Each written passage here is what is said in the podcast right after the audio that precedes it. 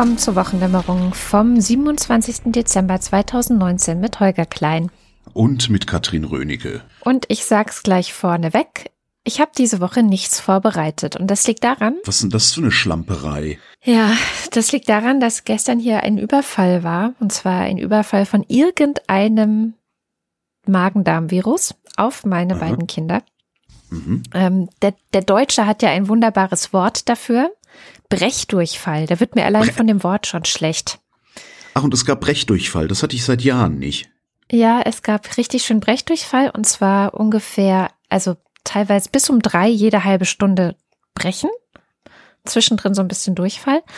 Äh, bei dem einen Kind und dann habe ich so eine Stunde geschlafen, dann hat das zweite Kind um kurz nach vier losgelegt. Ja. Dann müsste es aber eigentlich jetzt auch noch du dran sein. Ich warte drauf, ja. Ich bin die ganze Zeit fleißig am Händewaschen, aber ich mal sehen, hey, was passiert. Ja. Das heißt, wir müssen mit den Sparthemen, weil du gesagt hast, ach komm, lass uns eine kleine Sparversion machen, ähm, ja. weil ist ja auch Kongress. Das heißt, wir müssen jetzt mit meinen Sparthemen zurechtkommen, oder wie? Naja, ich habe auch, also es sind mir Sachen aufgefallen, die ich so im Allgemeinen besprechen kann, die diese Woche waren. Also wo ich einfach ja, also genau, Stammtischniveau äh, zu, zu so zwei Themen, die mir diese Woche aufgefallen sind, die ja auch davor schon so ein bisschen gewabert haben und dann kann, können wir da vielleicht kurz drüber reden. Aber ja, ich habe mich jetzt nicht so wie sonst, ähm, dass es auch mal klar ist, zwei, drei Stunden vorher hingesetzt und Sachen rausgearbeitet und nachrecherchiert und sowas. Das fehlt jetzt einfach. Ja, ich auch nicht, weil du ja gesagt hast, naja, wenn du genauso mies vorbereitet wärst wie ich, dann hätte das keine alte Sau gemerkt. Jetzt haben wir hier den Salat. Nein, aber ich glaube, ey, wir haben jetzt ein Jahr lang jede Woche echt okay geliefert. Ähm, das ist jetzt einfach mal so. Mein Gott, zwischen den Jahren. Im Zweifelsfall werden wir halt angeschissen, ja. Genau. Die, die, die Kindernachrichten von Logo, die gibt's gar nicht zwischen den Jahren. Also von daher sind wir immerhin besser als gar nicht. Ja, das geht doch dann wirklich. Ich habe dafür was mit, ähm, was dich vielleicht ganz interessiert oder äh, irritiert, weiß ich nicht, müssen wir dann sehen. Äh, Donald Trump habe ich mal mitgebracht. Du. Und zwar, okay. ja, und zwar hatte ja Donald Trump, das fand ich irgendwie noch ganz lustig, so als Jahresabschluss. Trump hatte sich ja im Februar und im Juni mit äh, Kim Jong-un, un? Ja, ich komme da immer durcheinander, weil, naja, also mit dem, äh, also der König von Moronien hat sich mit dem großen Führer von Nordkorea getroffen und ähm, hat ja dann hinterher damit geprahlt, also der König von Moronien hat hinterher damit geprahlt, er hätte Kim Jong-un abgetrotzt, dass der jetzt mit Atomwaffen und Rüstung und so weiter aufhört. Mhm. Was Kim aber macht, ist, er testet einfach fröhlich weiter seine Raketen. Das Einzige, was er nicht gemacht hat bisher, ist ein Atomwaffentest. Wo ich dann aber auch denke, ja gut, würde ich jetzt auch nicht machen, weil das ist sauteuer. Und reicht ja eigentlich auch, wenn jeder weiß, dass ich so ein Ding zünden kann, da muss ich ja nicht ständig so ein Ding zünden. Und und das finde ich eigentlich das Lustigste. Kim hat jetzt die USA aufgefordert, dass sie ihm bis Jahresende einen neuen Verhandlungsvorschlag machen. Aha. Ähm, ja, er würde sich dann überlegen, was für ein Weihnachtsgeschenk er Trump machen würde. oh, das ja. heißt, der Trump, der Trump versagt nicht nur intellektuell, sondern auch bei seinem größten außenpolitischen Projekt. Abgesehen vom Handelsstreit mit China, wobei ich da auch irgendwie nicht das Gefühl habe, dass es jetzt China unbedingt schadet. Aber hat Trump nicht auch gesagt, er ist, er geht davon aus, dass es ein schönes Weihnachtsgeschenk sein wird, was Kim Jong-un ihm macht und dass es irgendwie eine Vase ist oder sowas? Also es war doch so eine ganz skurrile Kindergartenniveau äh, Unterhaltung über die Kontinente hinweg wieder, wo ich echt auch den Kopf geschüttelt habe. Das habe ich jetzt so nicht mitgekriegt, ehrlich gesagt. Was mhm. aber auch ganz lustig war, Trump hat ja dann, ähm, also der, der hat ja einen Cameo-Auftritt in Kevin allein zu Hause, ist es, glaube ich. Und äh, der ist gerade in Kanada im Fernsehen gelaufen über die Weihnachtsfeiertage und da in haben sie Trump raus. Auch. Ja, aber in Kanada haben sie Trump raus editiert. Woraufhin sich Trump aufgeregt hat ähm, und getwittert hat, dass Justin Trudeau, also der kanadische Premierminister, wohl nicht mit ihm einverstanden gewesen wäre. Das heißt, da sieht man dann auch so ein bisschen ja, Trumps Verständnis von Medien. Davon hat er nämlich auch keine Ahnung, äh, weil der Ministerpräsident in der Regel nicht dafür verantwortlich ist, dass irgendwo irgendwas editiert wird, außer in den USA dann demnächst. Ich bin ja noch nicht so ganz davon überzeugt, dass äh, wir in den 20er Jahren die USA noch als Demokratie erleben werden. Also ich bin da so ein bisschen. Ja, mal sehen, was passiert. gespannt ist vielleicht das falsche Wort, aber ich habe nicht das Gefühl, als wäre die Demokratie in den USA ewig. So, im Moment sieht's nicht danach aus. Jedenfalls äh, habe ich dann irgendwo noch gelesen, dass diese Editierung in dem Film äh, sogar schon vor Trumps Amtszeit gemacht wurde. Er hat es nur bisher noch nicht mitgekriegt gehabt. oh Mann. Ja, Mehr so Trump hat mich aber auch nicht. Ja. Ja, ja, dann habe ich ein Thema, was äh, eins von den beiden Themen, die mir so über den Weg gelaufen sind. Ähm, das eine ist der Vorschlag von Robert Habeck. Hat wahrscheinlich haben wahrscheinlich die meisten irgendwie mitbekommen, dass Robert Habeck einen Vorschlag gemacht hat, nämlich man könnte ja das ist der Vorsitzende vom Bündnis 90 Die Grünen, das weißt du, ne? Ja, schon klar. Ich, ich überlege nur gerade, was der für einen Vorschlag gemacht haben könnte. Ich habe echt nichts mitgekriegt. Ach cool, dann kann ich dir was Neues erzählen. Robert Habeck hat vorgeschlagen, dass man ja, ähm, weil ja gerade in Griechenland eigentlich, was heißt gerade, seit Jahren laufen in Griechenland diese Flüchtlingscamps auf den Inseln über, also Lesbos, Moria, die immer wieder auch in den Medien sind, die bisher aber keine Sau interessiert haben.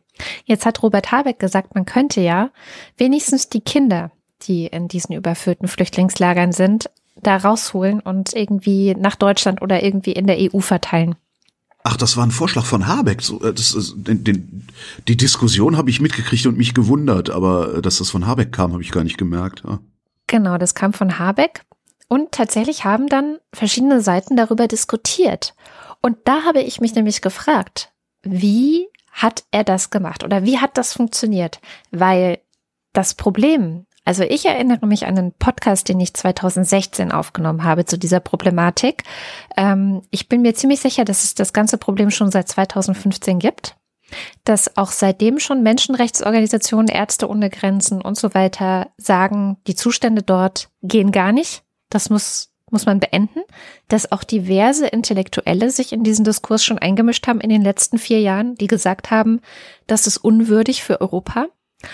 Und trotzdem ist halt nichts passiert. Und dann kommt Robert Habeck Ende 2019 und sagt, wir sollten wenigstens die Kinder da rausholen. Und auf einmal reden alle drüber. Und ich frage mich, wie hat er das gemacht?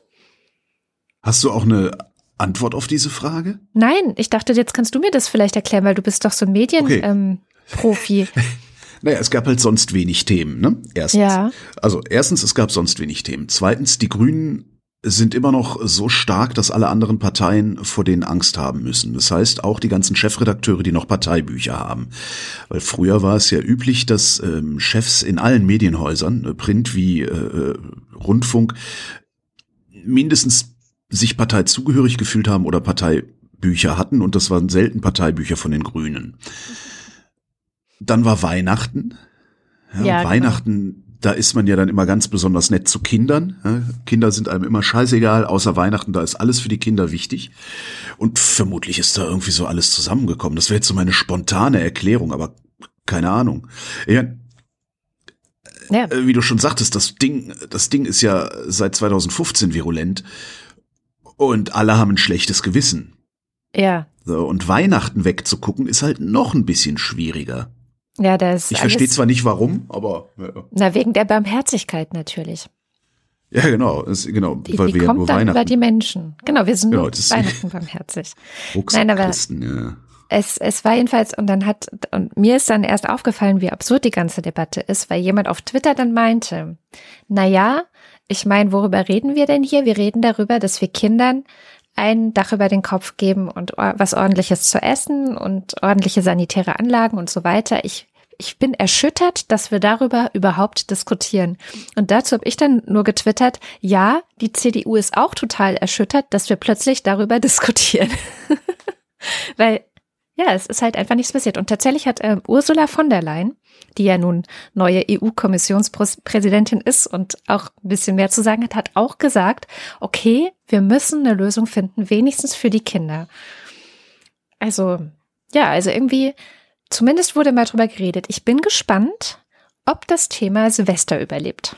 Da bin ich sehr ich bezweifle, Ich bezweifle das, weil das ja, das passiert ja aus einem ganz bestimmten Grund. Das passiert ja, also wir, wir lassen uns das ja gefallen oder wie auch immer wir das, nein, wir, wir machen das, muss man sagen. Es ist ja, wir sind ja Demokratien und wir sind der Souverän.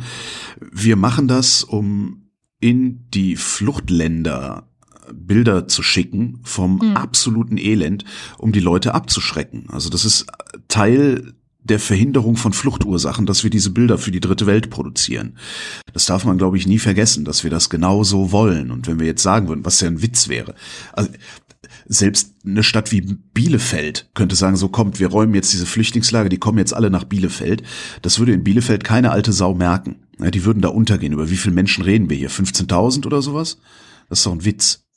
Und ich meine jetzt ja, nicht die Kinder, nee. sondern alle, die da sind. Ja. Also in Moria sind derzeit, ich weiß nicht, sind über 20.000. Über 20.000. Ja, selbst über 20.000 würden in Bielefeld noch kein, keine Katastrophe und keine äh, Verarmung und sonst irgendwas bringen. Also wir könnten das ohne weiteres auf einen Schlag lösen. Ja, mit, mit einem Fingerschnipp könnten wir dieses Problem lösen, aber wir wollen das nicht, weil wir wollen diese Bilder. Ja, und genau darum wird es auch Silvester nicht überleben, dieses Thema, weil wir weiterhin diese Bilder brauchen. Zumindest bilden wir uns ein, dass wir diese Bilder brauchen. Und es funktioniert ja auch. Ne? Wir haben ja weniger Flüchtlinge, weniger Migration, weniger äh, Anträge auf Asyl und so. Zwei untote Themen sind diese Woche wieder rausgekommen. Ähm, zum Sommer kommt ja immer Helmpflicht für Fahrräder. Hm? Mhm, ja. Ähm, und zu Silvester kommt dann immer Böllerverbot. ähm, mhm. YouGov hat mal gefragt, 57 Prozent der Leute sind für ein Böllerverbot, 36 Prozent sind dagegen, 7 Prozent sind unschlüssig. Und ich überlege seit Stunden, was ich da für eine Pointe machen könnte, aber mir fällt irgendwie keine ein bei diesen 7 Prozent. Ähm, wer ist mehrheitlich gegen ein Böllerverbot? Die Wähler der AfD. Richtig. Das, das war schon die Pointe. Ich bin gut, ich bin gut. Ja. ja. Und ich bin auch dagegen. Also ich bin sowieso dagegen. Ich bin schon sehr lange dagegen. Ich finde lieber ein geiles zentrales Feuerwerk irgendwie auf dem Tempelhofer Feld, so in Berlin zum Beispiel. In anderen Städten mag man das anders machen. Aber das Geböller kann weg. Naja. Achso, du bist nicht gegen ein Böllerverbot, sondern du bist gegen Böller.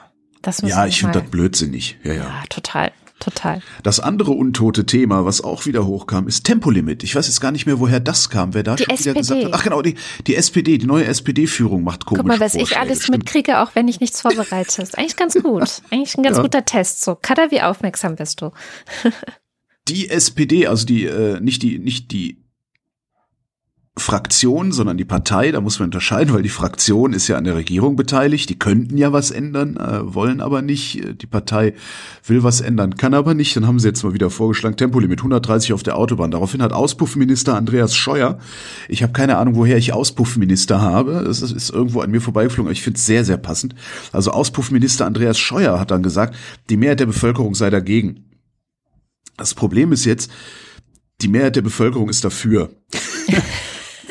wenn auch eher äh, knapp, würde ich mal sagen. Ähm, zwischen 52, also es gibt mehrere Umfragen aus diesem Jahr, zwischen 52 und 57 Prozent sind für ein Tempolimit. Und auch wenn das knapp ist, den Briten hat sowas gereicht, um den Brexit zu machen, was ein wesentlich tiefgehender, äh, tiefergehender Eingriff ist. Und diese Fridays for Hubraum-Bollos und deren angeschlossenen Publikationen sind sowieso vulgär genug zu glauben, Demokratie ist ausschließlich das, was die Mehrheit will. Das heißt, man könnte so ein Tempolimit sogar gegen diese Leute durchsetzen und dann argumentieren, nee, die Mehrheit hat das so gewollt. Ja, weil hm. äh, tatsächlich ist aber äh, mal wieder oder wie immer so, dass der Verkehrsminister eigentlich Autoindustrie-Lobbyist ist, ähnlich wie die Landwirtschaftsminister und Ministerin, die sich ja gerne als Agrarlobbyisten verstehen. Das hat, glaube ich, sogar Seehofer war, glaube ich, mal Landwirtschaftsminister, ne? Mhm. Der hat, glaube ich, sogar gesagt, ich sehe mich als Vertreter der äh, der Bauern oder irgendwie sowas. Wobei wir dieses Jahr dann ja auch gelernt haben, dass sie eher Agrarkonzernlobbyisten sind. Wahrscheinlich, weil die die größeren Präsentkörbe verteilen, um auch mal wieder eine Verschwörungstheorie reinzuholen.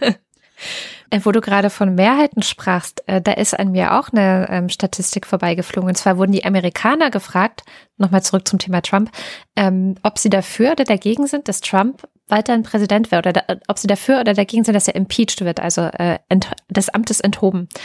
Und während vor ein paar Wochen das noch sehr knapp war, ich irgendwas so 47 Prozent zu 48 Prozent oder irgendwie so, also so Hälfte, Hälfte der Leute gesagt haben, ja, mm, nee, der kann ruhig Präsident bleiben oder ja, nee, der muss weg, ähm, hat sich jetzt geändert, nachdem äh, er ja auch wirklich impeached wurde, zumindest vom äh, Repräsentantenhaus, wo ja die Demokraten die Mehrheit haben. Und jetzt ist tatsächlich eine deutliche Mehrheit dafür, dass er des Amtes enthoben werden sollte. Ist auch ja, aber wie das halt so ist, wie das halt so ist mit Politikern in diesen Zeiten, äh, ist halt egal. Ne? Also was scherzt die Parlamente, was die Bevölkerung will. Hauptsache, die Minister und deren Präsidenten können machen, was sie wollen. Also so mittlerweile, ich verliere halt auch so ein Grundvertrauen. Das ist auch so ein Ergebnis dieses Jahres auch. Ich verliere so ein Grundvertrauen in die Exekutive und in Teile der Legislative. Also dass auch der Deutsche Bundestag nicht die Kraft hat, die Regierung an die Kandare zu nehmen, finde ich ja bedenklich.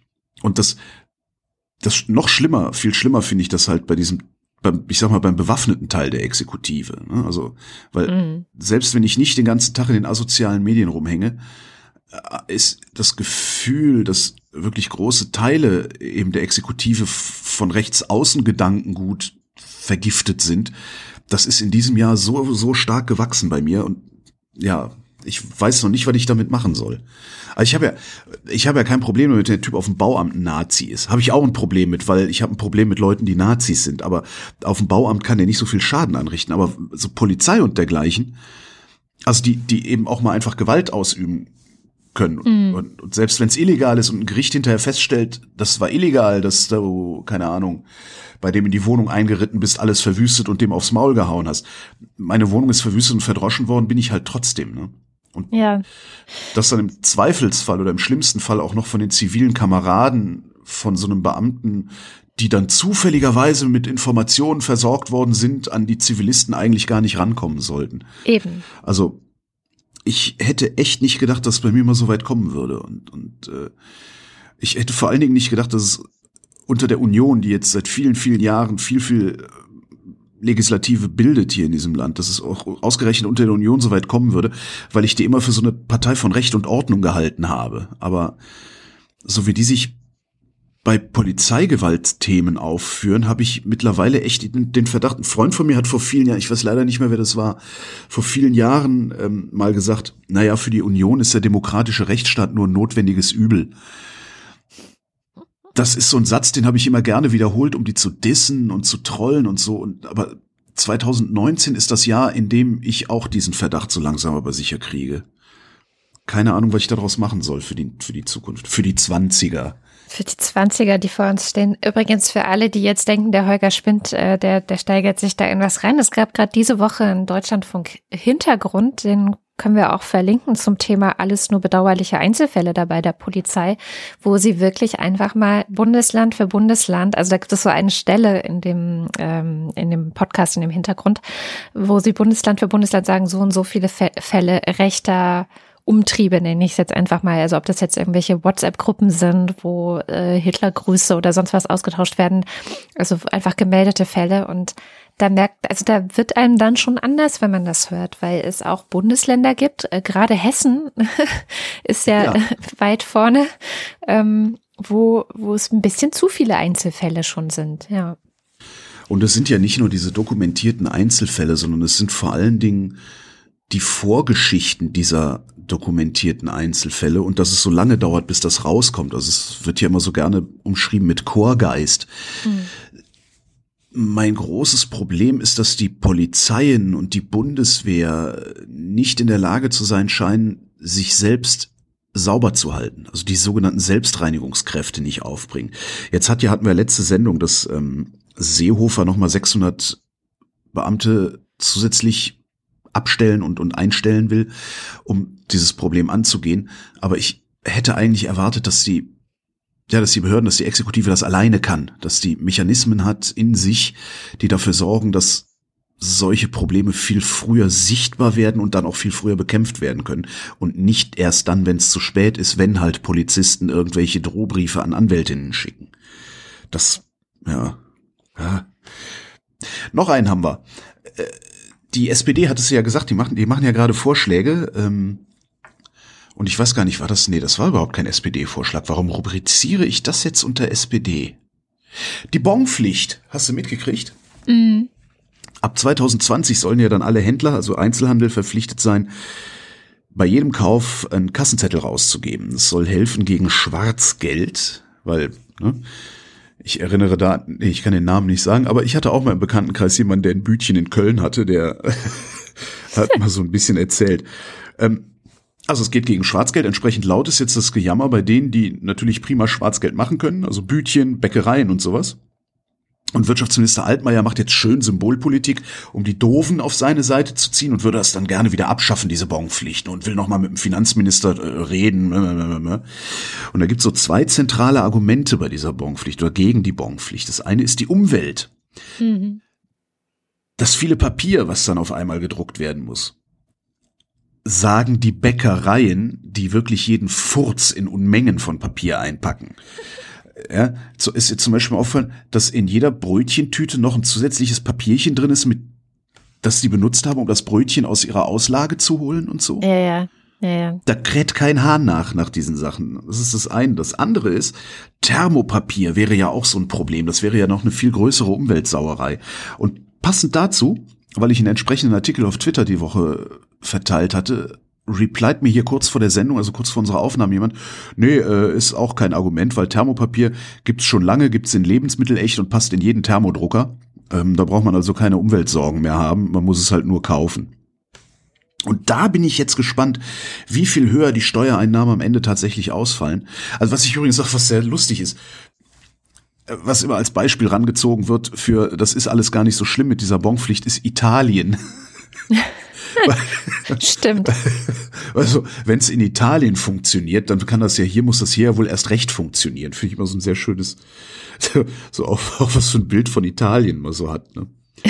ähm, geredet wird ja von 10 Milliarden Euro, die das bringen soll, beziehungsweise die durch Schwarz-Bargeld-Zahlungen jedes Jahr dem Fiskus entgehen sollen. Ich finde das eine unfassbar große Summe und ich kann mir das echt kaum vorstellen. Darum, also ich bin sehr gespannt, was am Ende dabei rumkommt, aber ich glaube, da müssen wir zwei Jahre warten, um dann 2021 irgendwann die Zahlen von 2020 zu kriegen. Ich bin da sehr gespannt und vor allen Dingen bin ich auch sehr gespannt darauf, was wir da noch für Diskussionen erleben werden. Ich bin sicher, dass auch wieder unsere rechtsextremen Freunde äh, dann für die Bäcker in die Breche, Bresche, Bresche, Bresche heißt das Wort, ne? Mhm. Ach, schneid's raus. Oh je, das ist aber auch eine sehr fatalistische Sendung hier. Deswegen muss ich jetzt mal ganz viel Optimismus reinstreuen. Das ist ähm, nämlich so, dass du hast ja sicherlich mitbekommen, eine Gruppe von Menschen sehr enthusiastisch vor einigen Wochen angefangen hat zu sagen, ey, passt mal auf, wir treffen uns alle am 12. Juni 2020 im Olympiastadion und werden dann ganz toll ganz viele Petitionen irgendwie abstimmen miteinander. 90.000 Menschen sollen es werden. Und ähm, ja, die haben die erste Hürde geschafft jetzt. Dann doch mhm. noch ganz kurz äh, vor Weihnachten hat's geklappt, dass sie ihr erstes Ziel erreicht haben. Das heißt, diese Veranstaltung, diese große demokratische Veranstaltung im Olympiastadion in Berlin, die wird wohl stattfinden, wie es aussieht. Das hat mich überrascht. Ich hatte nicht gedacht, dass sie das schaffen. Ich habe mir das gar nicht so genau angeguckt die ganze Zeit, weil ich habe mit dem Ding so diverse Probleme. Erzähl. Ähm, ich äh, ich, wie soll ich sagen? Ich glaube, ich, ich glaube, das ist Kokolores, was die da vorhaben. Aber äh, gleichzeitig denke ich mir auch, naja, dann macht halt mal, weil es ist nicht mein Kokolores und der tut mir auch nicht weh, wenn ihr da Kokolores macht. Aber ich glaube nicht, dass das auch nur ansatzweise irgendwie was bringen kann was eine Großdemonstration nicht auch bringen würde. Also das sind halt, ne, wenn, wenn da wirklich diese 90.000 Leute ins Olympiastadion gehen, die werden dann alle kein Internet haben, weil 90.000 Menschen haben im Olympiastadion grundsätzlich kein Internet. Hm. Been there, done that. ähm, aber das letztlich ist es, es mein, mein Problem ist so ein bisschen, also ich habe mir das angeguckt, habe gedacht, was ein Quatsch hab mir die Kritiken angeguckt, die es daran gibt, hab mir da auch gedacht, was ein Quatsch, ey, kriegt euch doch alle mal wieder ein. Ja, genau. Also das ist alles so, die sowohl die Organisatoren haben nicht mehr alle auf der Reihe, als auch die, die sich dagegen aussprechen, haben nicht mehr alle auf der Reihe. Und ich denk mir die ganze Zeit einfach, ja, lass die Leute doch einfach machen, mein Gott. Das, das, das ist so egal, weißt du, da, da wird nichts bei rumkommen und gut ist, dann haben sie es halt gemacht und hinterher haben sie alle ein schönes Gemeinschaftserlebnis oder weiß das der Geier was gehabt. Es, ich glaube, das ist tatsächlich das. Ich kann mich da noch nicht mal drüber aufregen. Also ich, was mich aufregt, ist, dass das alle so wichtig nehmen, außer die, die hingehen. das finde ich irgendwie, ja. Ja, das ist auch das, was mich daran überrascht hat. Also, dass es gerade auch von linker Seite so einen enormen Shitstorm dagegen in den sozialen Medien gab, wo auch wirklich Argumente teilweise aufgetaucht sind, wo ich gedacht habe, ey Leute, kriegt tatsächlich, wie du sagst, kriegt euch mal wieder ein. Also so, ja, 90.000 Menschen im Olympiastadion, woran erinnert uns das, Hitler? Ja, genau, da musste, genau, der Nazi-Bau, da habe ich auch gedacht, so, jetzt reicht's aber. Also es ja. gibt so, jetzt reicht es. Ich, und ich finde aber auch nicht, dass da große Shitstorms gegeben hätte oder so. Es gibt halt Leute, die sind dagegen.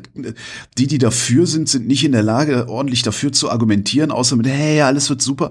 Es ist irgendwie,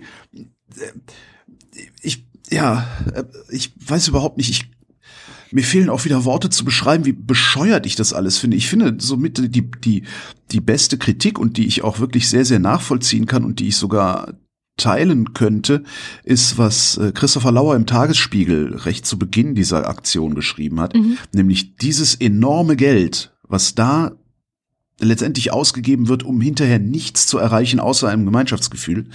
Dieses enorme Geld könnte man nehmen und davon so massiv Lobbyismus betreiben, dass man tatsächlich Einfluss auf die Politik nehmen könnte. Mhm. Das finde ich ein sehr, sehr gutes Argument was vielleicht oder was hoffentlich irgendwo anders dann nochmal aufgegriffen wird, so dass jemand sagt, okay, pass mal auf, Freunde, wir bilden jetzt tatsächlich mal eine Lobbyorganisation, hm. die sich crowdfundet. Genau, das finde ja. ich mal ganz cool. Aber Sie haben ja jetzt angekündigt, dass Sie die Kritik von Schmidtlab, also von Christopher Lauer, auch äh, berücksichtigen wollen. Also anscheinend sind die auch in Kontakt miteinander. Die gehen jetzt auch in Klausur und überlegen, wie es jetzt weitergeht und melden sich dann im Januar wieder. Aber was ich tatsächlich ein bisschen erschreckend fand, weil du sagtest, naja, was können die denn erreichen, was jede Großdemonstration nicht erreichen kann? Ich weiß nicht, ob du es mitbekommen hast, aber die Fridays for Future haben ihre Freitagsdemos eingestellt. Ja klar, weil Großdemonstrationen überhaupt gar nichts erreichen, außer sie docken genau da an, was sowieso schon die Politik möchte, also Rechtsextremisten. Genau. Darum, darum hat Pegida so gut funktioniert, weil. Weil dann reichen noch 10.000, ne? Genau, weil der überwiegende Teil des Deutschen Bundestags rechtsoffen ist. Dann funktioniert das, ja. Und das finde ich halt ähm, daran auch so ein bisschen, dass, also ich habe so das Gefühl, dass es auch eine, ja, was sollen wir denn sonst noch machen, Aktion ist. Was sollen wir denn sonst noch machen, um eine Aufmerksamkeit zu bekommen, um ähm, Gehör in der Politik zu kriegen, um irgendwie die Dinge, die eigentlich gerade umgesetzt werden müssten, gerade in Bezug auf Klimawandel und äh, Klimaschutz, umzusetzen. Also das ist halt so, ich habe so das Gefühl, dass es ein Stück weit auch eine Aktion ist, die aus einem Ohnmachtsgefühl herausgeboren ist. Aha. Naja, ich kann dir sagen, was man macht. Man, man übernimmt Parteien. Oder man macht halt was, was Christopher Lauer sagt. Man nimmt diese 1,8 Millionen, die das, glaube ich, kosten soll, und kauft sich davon Politiker, so wie alle anderen Lobbyorganisationen das auch machen, die mit viel Geld um die Ecke kommen. Und mit kaufen meine ich nicht, dass man denen Geld in die Tasche steckt. Das passiert mit Sicherheit auch oft genug. Nee, man kauft sich halt das Gehör der Politiker, weil es, es wird der gehört, der am meisten Geld dafür ausgeben kann, zu sprechen. Mhm. So einfach ist das nun mal leider, vor allen Dingen in so einer Mediengesellschaft. Hast du Kohle, kannst du ganzseitige Anzeigen in der FAZ drucken. Das machst du fünfmal, dann wird irgendein Politiker denken, ach, guck mal, das ist ja interessant. Tja. Und dieses, dieses Ding im Olympiastadion, das ist eigentlich das Tragische. Ich könnte mir vorstellen, dass so ab meinem Alter aufwärts, also 50 plus, sehr viele Leute da sitzen und sagen, na ja, lass die Kinder mal machen.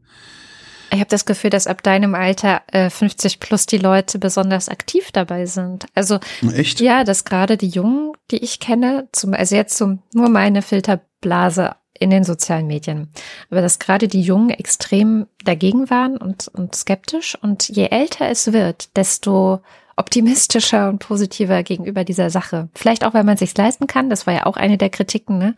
dass es auch ein bisschen ausschließend, ja, sozial ausschließend ja, ist und so.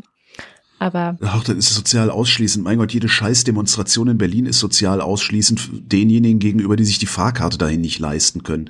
Das sind doch dumme Argumente. Entschuldigung, das ist doch, das ist doch blöd. So kannst du doch nicht ernsthaft argumentieren. Ja, zumal es auch die, also es haben ja auch viele Leute einfach mehr bezahlt, so dass Leute, die weniger Geld haben, trotzdem kommen können ja. und sowas alles gibt's ja alles. Ja. Naja. Also was ich tatsächlich, tatsächlich doof daran finde, ist, dass viele Geld ist jetzt weg und das hätte man vielleicht tatsächlich wirkungsvoller einsetzen können, ja. Aber gut. Ich, wie gesagt, es ist mir ein bisschen egal, ehrlich gesagt. Da, gemessen daran habe ich schon wieder viel zu viel Meinung dazu. Ne? Also ich habe auch gedacht, eigentlich ist es mir egal. Und dann war ich jetzt doch überrascht, dass sie es geschafft haben, weil das hätte ich einfach nicht gedacht, dass sie das zusammenkriegen, weil so viel Kohle ist, glaube ich, über ein Crowdfunding in Deutschland auch bisher noch nie zusammengesammelt worden. Von daher, es hat schon so ein paar Aspekte, die zumindest spannend und interessant sind, wo man vielleicht mal gucken kann, was 2020 dann wirklich passiert. Ja. Hier, apropos Bonpflicht. Ne?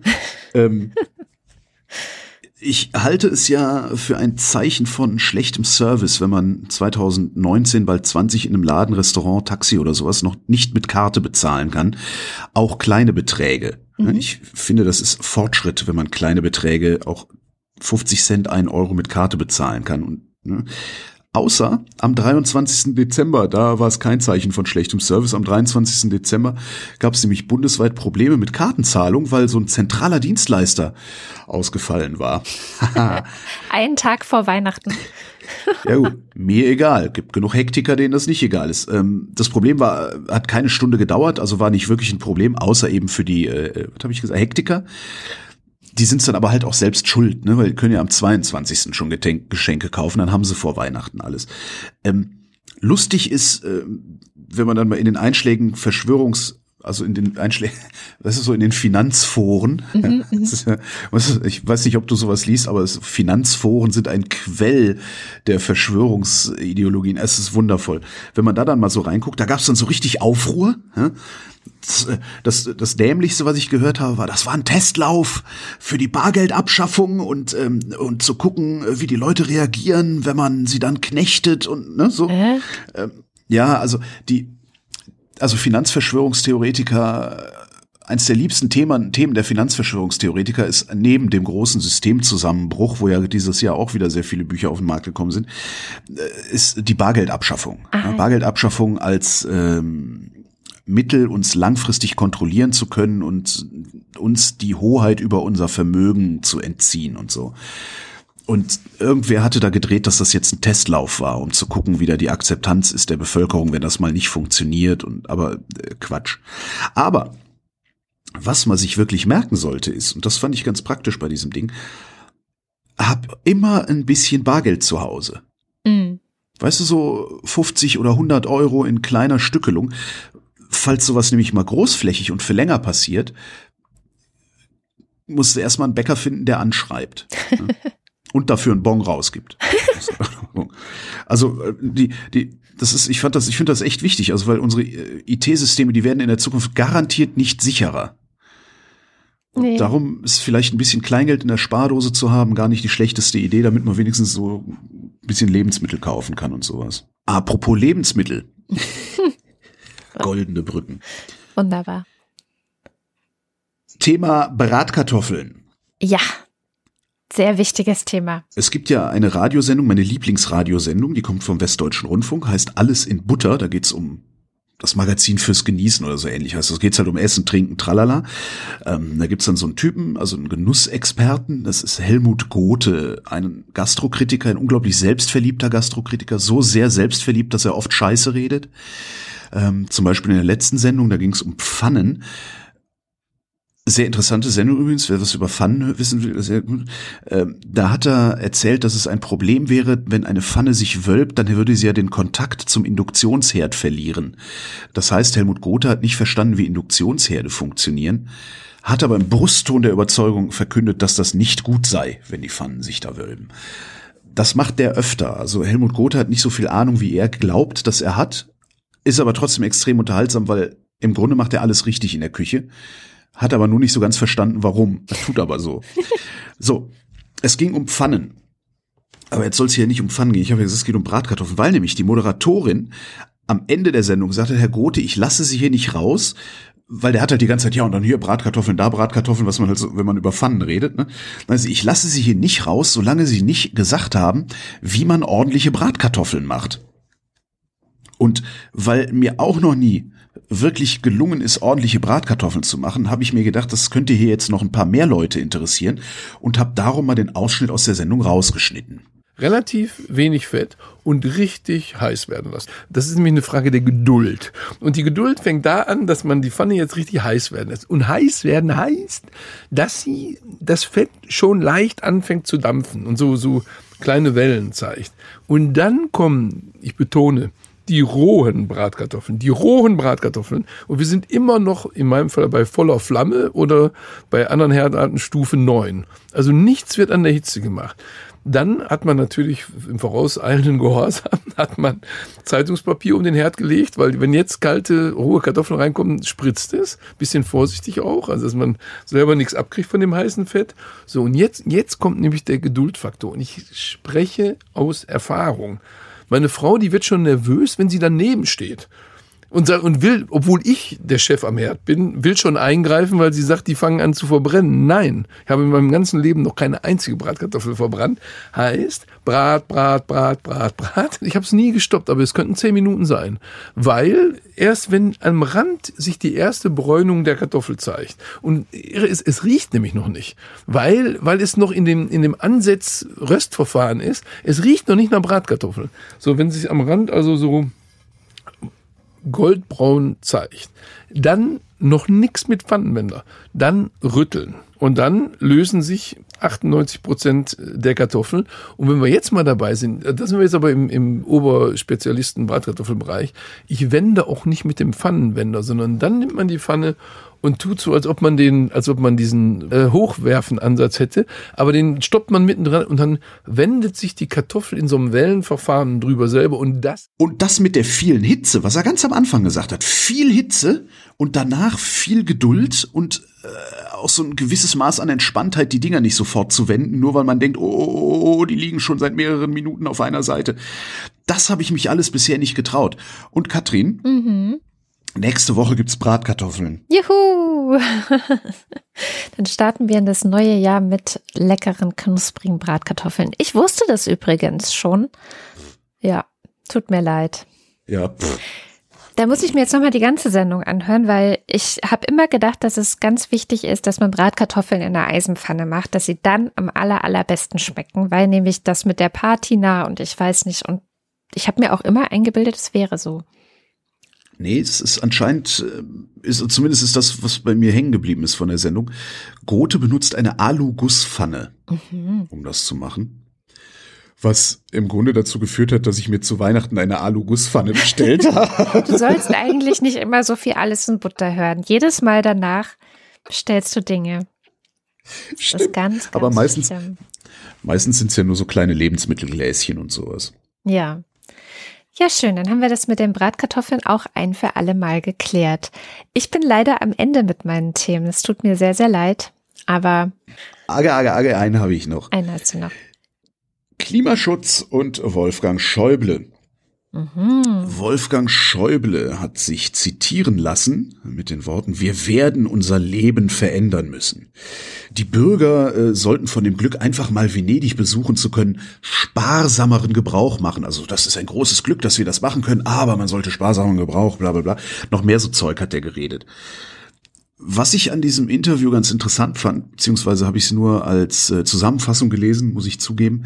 Was ich daran ganz interessant fand, ist, dass Schäuble die ganze Zeit im Grunde gemeint hat, nämlich die Politik wird sich nicht bewegen und darum bürden wir jetzt die Verantwortung für den Klimaschutz jedem Einzelnen auf, wenn er gerade Lust dazu hat.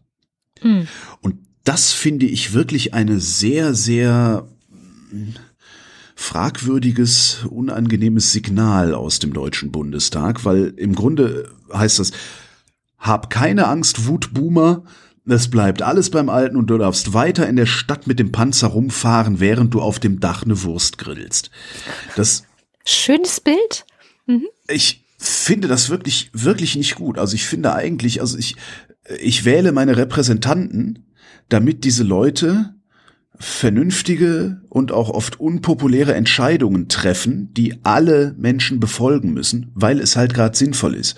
Wenn aber dann Wolfgang Schäuble hingeht und sagt, naja, nee, das müsst, das müsst ihr selber machen, dann frage ich mich, wozu ich eine repräsentative Demokratie brauche. Wozu brauche ich noch meine Repräsentanten als Legislative, wenn die nicht willens oder in der Lage sind, entsprechend Gesetze zu machen, die uns eine bessere Zukunft, wenn ich mal so pathetisch sein darf, herbei, wie nennt man das denn, was Gesetze mit der Zukunft machen? Herbeigesetzieren. Finde ich wirklich schwierig. Ja.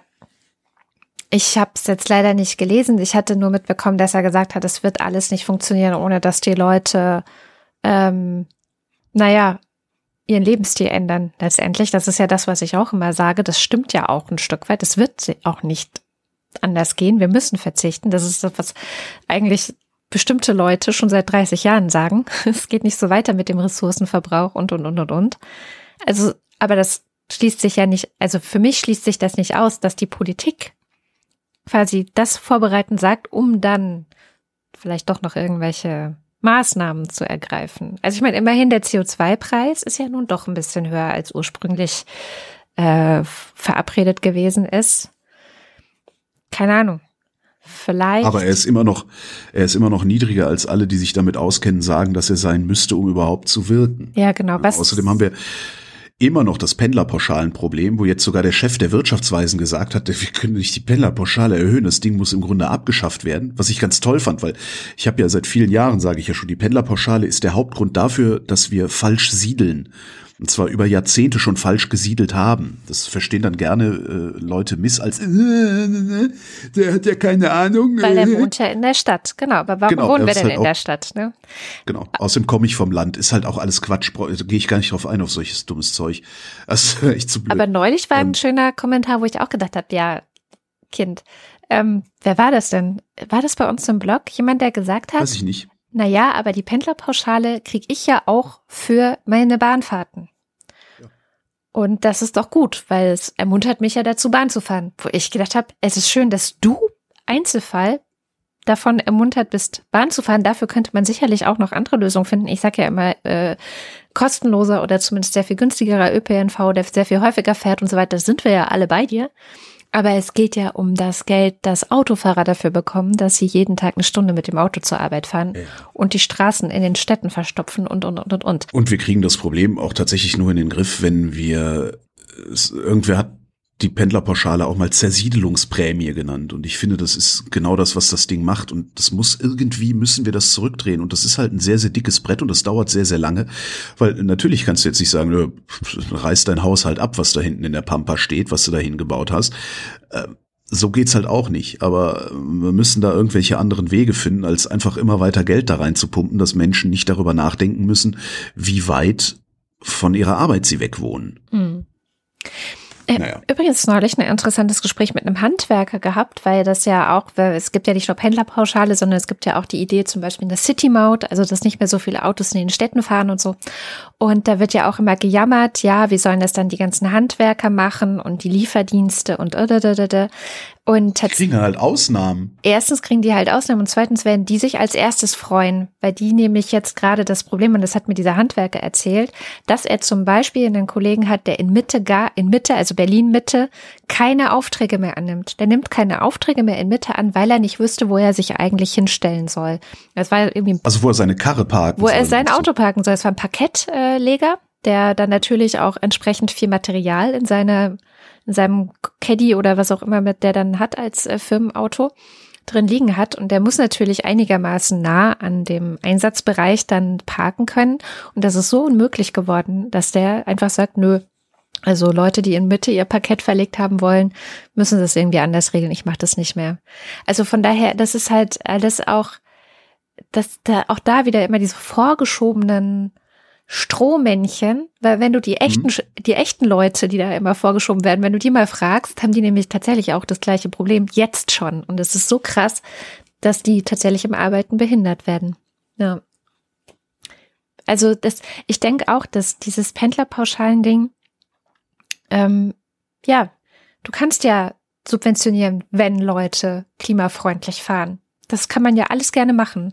Man kann auch subventionieren, wenn Leute nicht anders können, als eine weite Strecke mit ihrem Auto zurückzulegen, weil sie nun mal jetzt gerade in weiß, weiß der Geier Posemuckel auf dem dritten Dorf hinten rechts wohnen.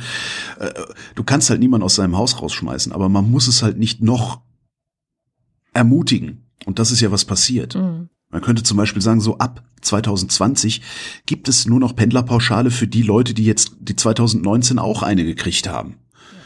Und alle anderen können sich ja dann mal überlegen, ob sie vielleicht ein bisschen dichter an den Bahnhof ziehen oder irgendwas, was, aber das, das hatten wir ja auch schon mal hier in der Sendung. Das ist ja eigentlich auch so ein Dauerthema. Dieses ewige, sich weigern, ein Problem mal lösen zu wollen, sondern es einfach nur, nee, das haben wir noch nie so gemacht, darum machen wir das jetzt auch nicht und dafür finde ich jetzt irgendwelche fadenscheinigen, dümmlichen Argumente, dass wir das äh, einfach weiter so machen können wie gehabt.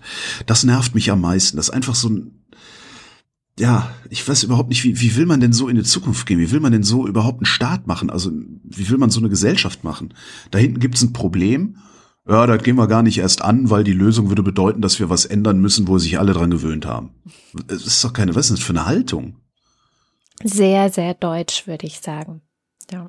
Ich weiß gar nicht, vielleicht ist es auch menschlich. Kann ja auch sein. Also es ist nicht nur in unserem Land so. Ich, die, die, die Amis haben nicht umsonst den Trump dahin gelegt. oh Gott, ja, oder die Briten, den Johnson. Ja. Na, der wird ja jetzt, das wird, das wird noch, der, der Johnson. Wir werden uns noch alle wundern.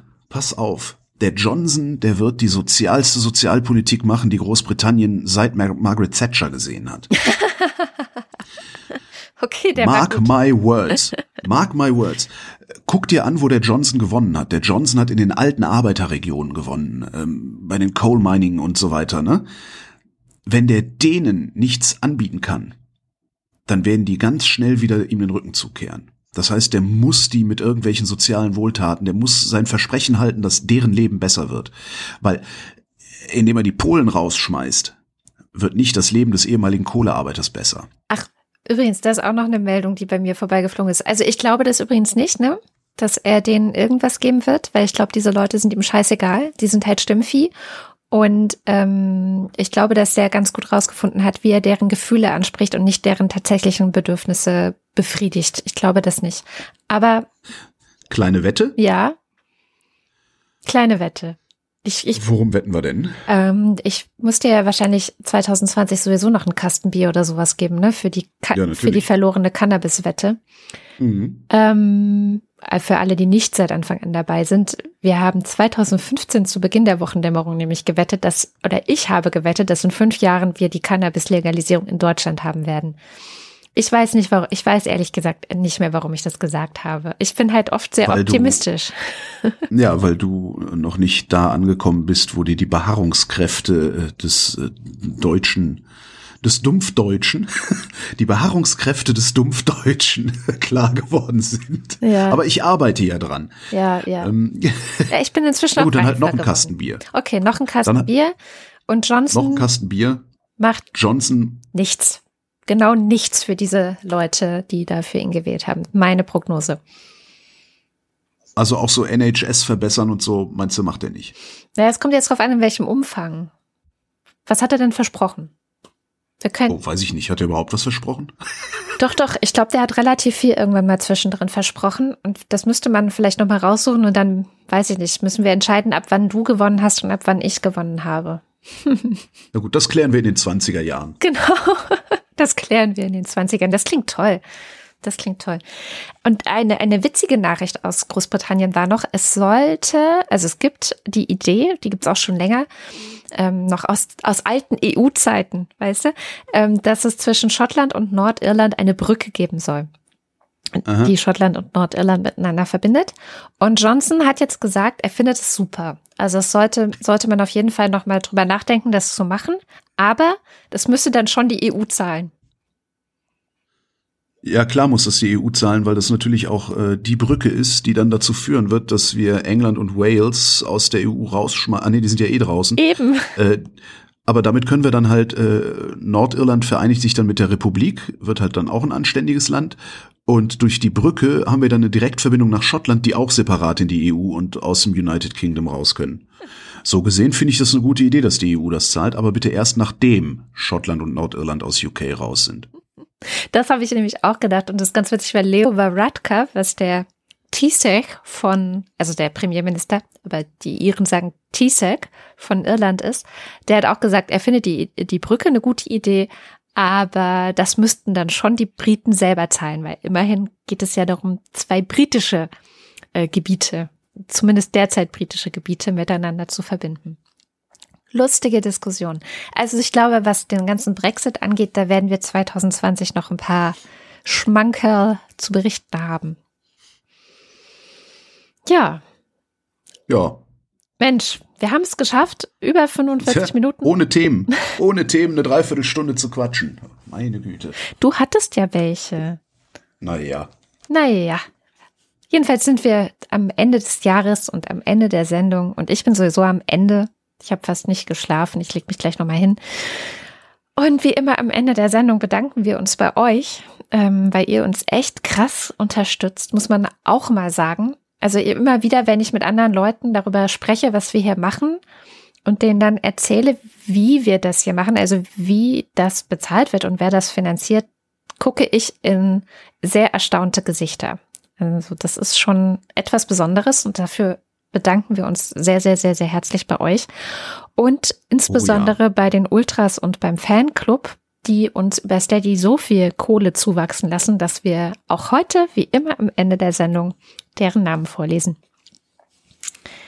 Ich finde ja auch, was, was man auch mal, also was das ja mit mir macht, äh, hier, hiervon zumindest zum Teil leben zu können, also ein, eins meiner Standbeine hier zu haben. Das ist, ich bin nicht mehr erpressbar durch Arbeitgeber. Mhm.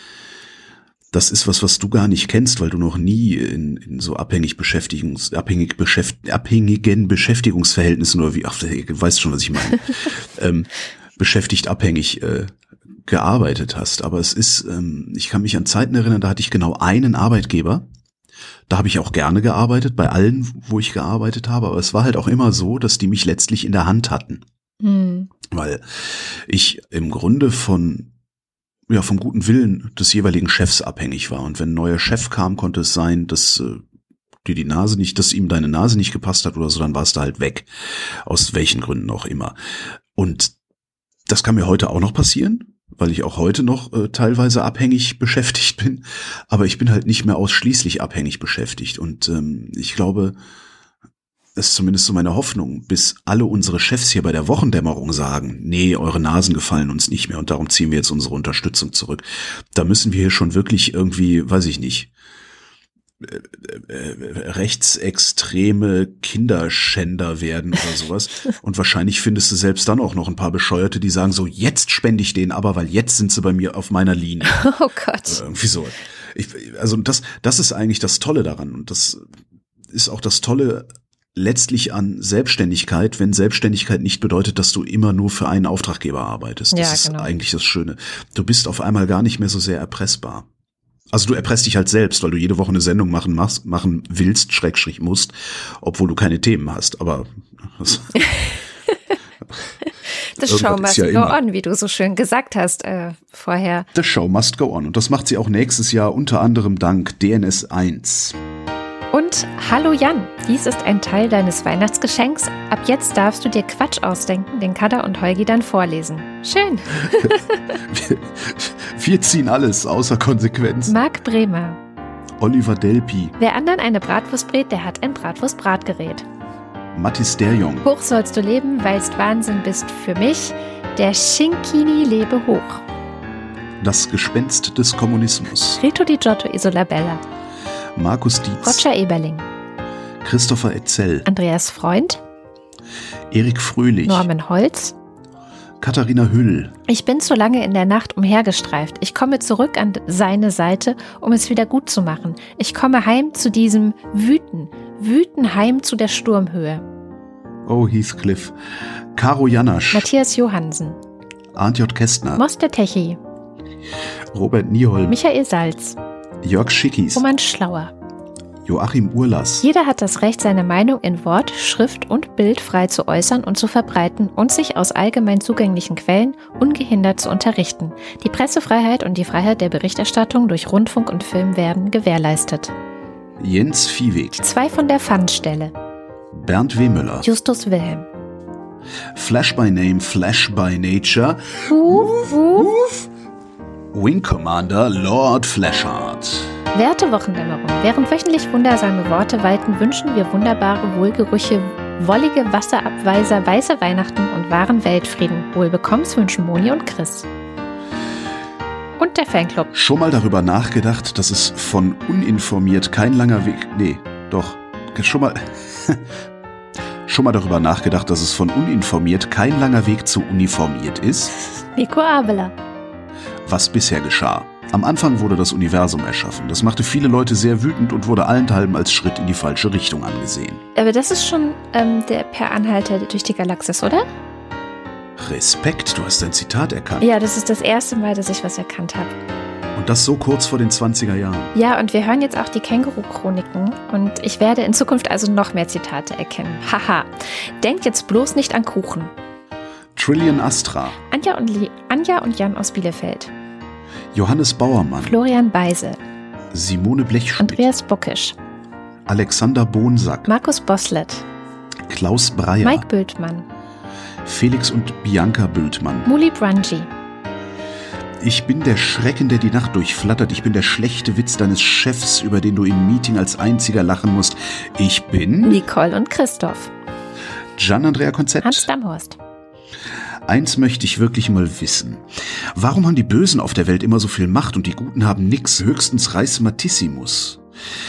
Das ist nicht gerecht, Käterchen. Nein, das ist nicht gerecht. Ich hab's satt. Ich trete jetzt einfach in Streik. Das kommt mir aber auch irgendwie bekannt vor. Ist das irgendwie, weiß ich nicht, Brecht? Das kann sein, ja. Miriam und David. Der Einbeinige, der immer an der Hotline saß, wenn Holgi eine Sendung hatte. Andreas Dietzel. Elina Eickstedt. Meinst du eigentlich, dass das wirklich der Einbeinige ist? Bestimmt.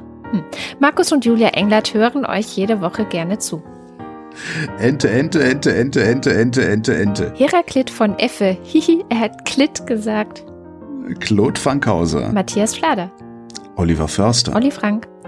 Wolfgang Fröhlich. Idefix, gallischer Hund und Naturaktivist. Amy Gdala. Helge Georg. Die Muxi Girls. Andrak Lage.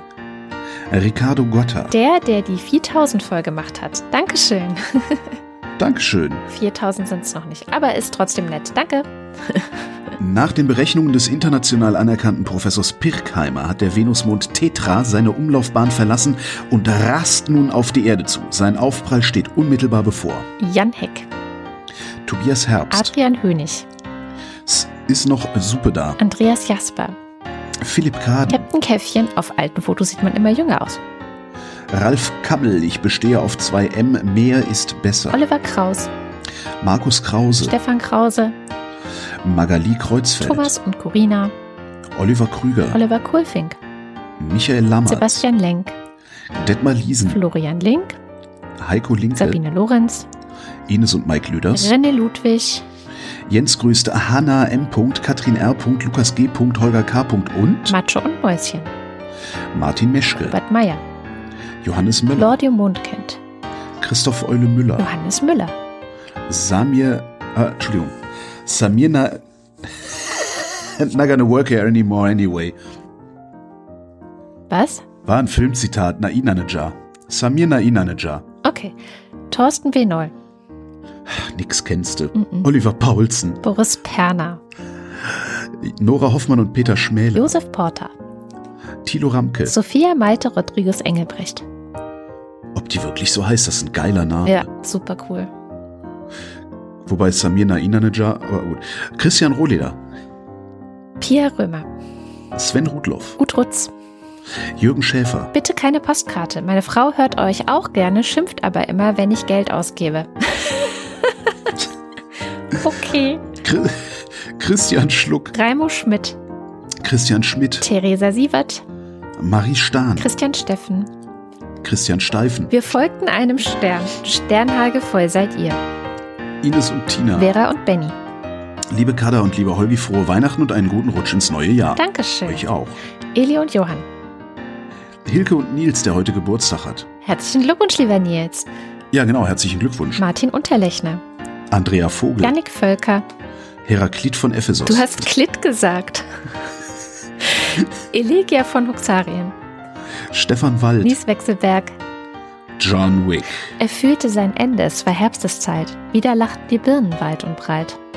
Tobias Wirth. Stefan Wolf. Christopher Zelle. Uwe Zieling. Und Sabrina Zolk. Vielen herzlichen Dank. Ja, auch von mir vielen Dank.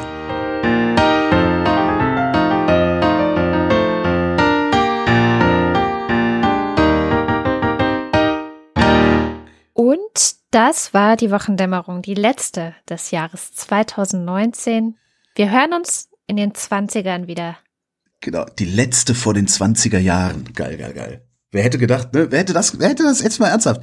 Die 20er, hättest du irgendwann mal gedacht, dass wir mal in den 20er Jahren leben? Weil so 20er Jahre, so Charleston, hier, ne, hier Babylon, Berlin, zu Asche, zu Staub. Entschuldigung, ich bin, ich bin irgendwie ein bisschen hingerissen davon, in den 20ern zu leben. Dem, hoffentlich überlebe ich das noch die nächsten Tage. Äh, hoffentlich überlebst du das noch die nächsten Jahrzehnte. Holger Klein. Naja, wir hoffen vor allem, dass sich Geschichte nicht wiederholt, weil sonst werden die 30er furchtbar. Ja. Also, habt einen schönen Rutsch ins neue Jahr und ähm, wir hören uns dann wieder und vielleicht sieht man sich ja, wenn hier alle wieder gesund werden, hoffentlich, auch nochmal auf dem 36. Chaos Communication Congress. Bis dann. Tschüss.